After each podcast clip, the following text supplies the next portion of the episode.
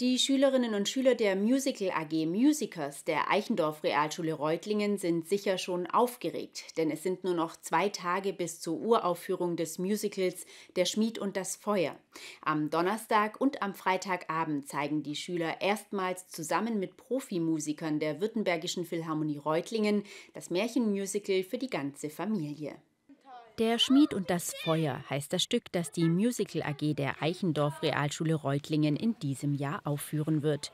Geschrieben hat es die Leiterin der Musicers, wie die AG sich nennt, Manuela Hebröck während der Corona-Pandemie. Bereits im vergangenen Jahr haben die Musicers das Stück erfolgreich auf die Bühne gebracht. In diesem Jahr wollen sie das Stück zusammen mit der Württembergischen Philharmonie Reutlingen in der Orchesterfassung zeigen.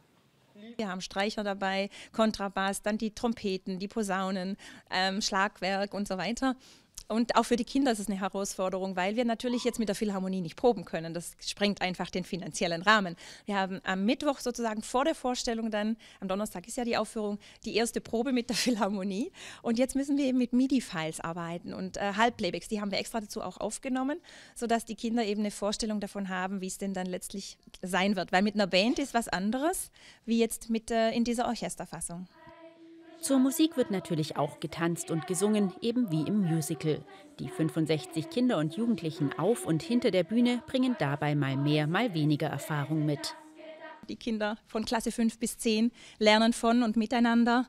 Ähm, die Kleine, haben Sie ja gesehen, lernt äh, sozusagen ganz schnell, sich in diese Rolle einzufinden.